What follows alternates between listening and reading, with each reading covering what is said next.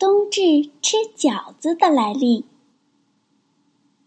冬至呀，是咱们中国农历中一个重要的节气，也是中华民族的一个传统节日。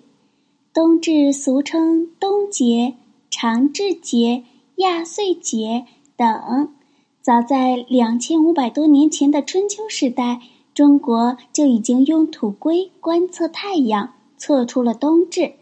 它是二十四节气中最早制定出的一个，时间在每年的公历十二月二十一日至二十三日之间。那么，小朋友们，你们知道关于冬至吃饺子的来历有哪些吗？今天呀，菲菲姐姐就来给大家说三个关于冬至吃饺子的来历。第一个小故事，纪念神医扁鹊。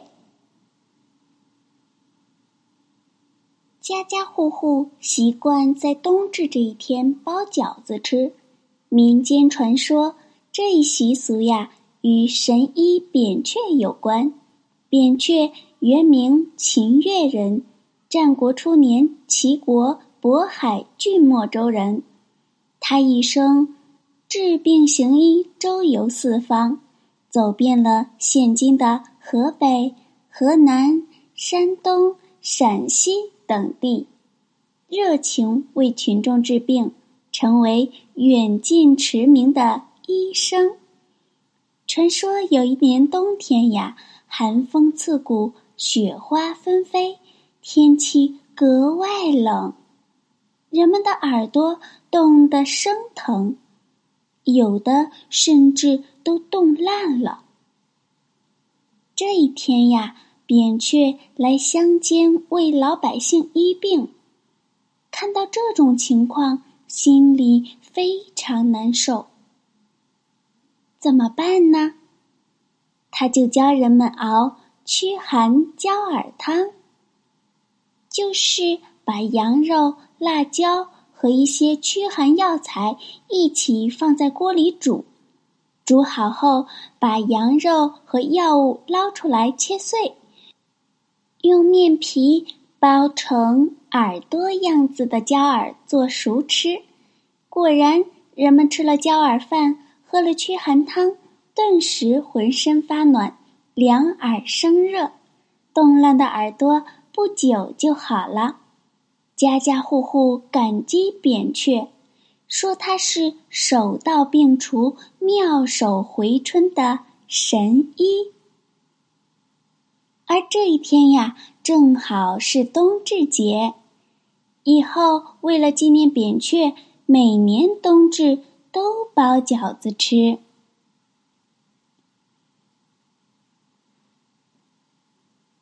第二个小故事。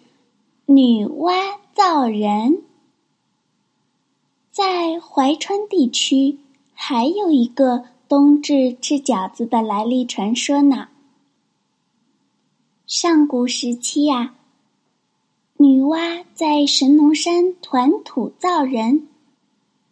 到了冬天，天寒地冻，女娲捏出的泥人的耳朵纷纷被冻掉了。女娲十分着急，于是女娲就用针线把泥人的耳朵重新一个个缝上。有一天，女娲缝好一个泥人的耳朵，把余下的线让这个泥人用嘴咬住，转身去找剪刀。当他拿着剪刀回到泥人身边时，一个好主意瞬间在头脑中诞生了。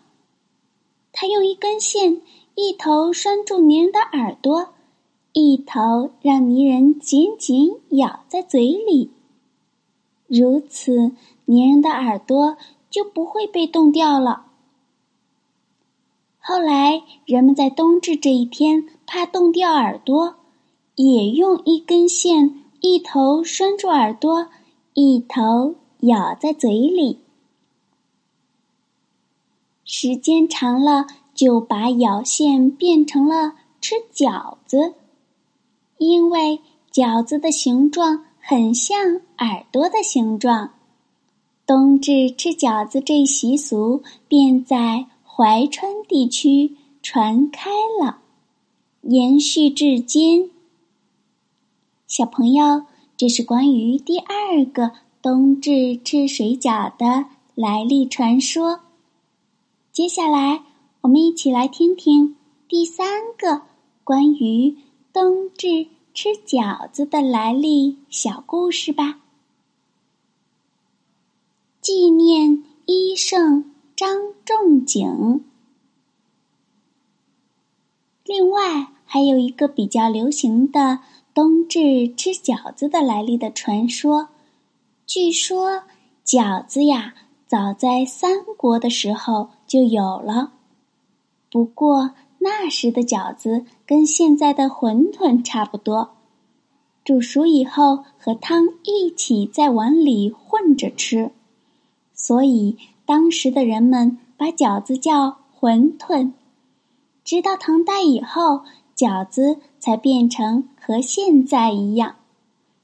饺子的原名据说叫焦耳，是我国医圣张仲景首先发明的。他的驱寒焦耳汤的故事，至今还在我国民间流传。相传东汉末年，医圣张仲景曾任长沙太守，后辞官回乡，正好赶上冬至这一天。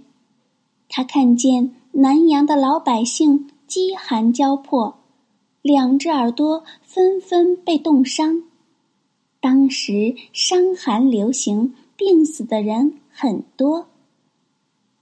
于是，张仲景总结了汉代三百多年的临床实践，在当地搭了一个医棚，支起了一面大锅，煎熬羊肉、辣椒和驱寒提热的药材，用面皮包成耳朵形状，煮熟之后连汤带食赠送给穷人。老百姓从冬至吃到除夕，抵御了伤寒，治好了冻耳。从此，乡里人与后人就模仿制作，称之为椒耳或饺子。也有一些地方称扁食或汤面饺。好了，小朋友，以上啊就是菲菲姐姐今天给大家说的三个关于冬至传说广为流传的小故事。那么冬至啊，咱们大家都知道是咱们中国传统文化节日，在咱们民间呀也有一句话“冬至大如年”之说，小朋友听说过吗？冬至呀，也是北半球全年中。白天最短，黑夜最长的一天了。过了冬至啊，白天就会一天天变长了。那当然了，冬至关于吃水饺啊，只是说咱们中国大部分地区呢，冬至这一天都会吃水饺。当然了，冬至还有很多地方也有其他的一些饮食特点，比如说。在这个山东滕州啊，这个冬至是喝羊肉汤。不知道听故事的小朋友有没有山东滕州一带的呢？那么还有在江南呀，是吃赤豆糯米饭，对不对呀？江南的小朋友们，还有这个呃，在这个宁波的传统习俗当中啊，这个番薯汤果呀。是冬至必吃的美食之一。当然，刚刚菲菲姐姐说的这些，就是比如说羊肉汤啊，还有这个赤豆糯米饭呀，还有番薯汤果呀，它们都有寓意，都是美好的寓意。那在台湾呀，是吃糯糕；在浙江台州呢，是雷圆。雷圆也是江苏台州的一种特色小吃啊，嗯，当然了，在江苏苏州啊是喝冬酿酒，嗯，还有安徽合肥吃冬至面，还有很多地方是吃汤圆等等等等啊。说了这么多的美食，菲菲姐姐都饿了。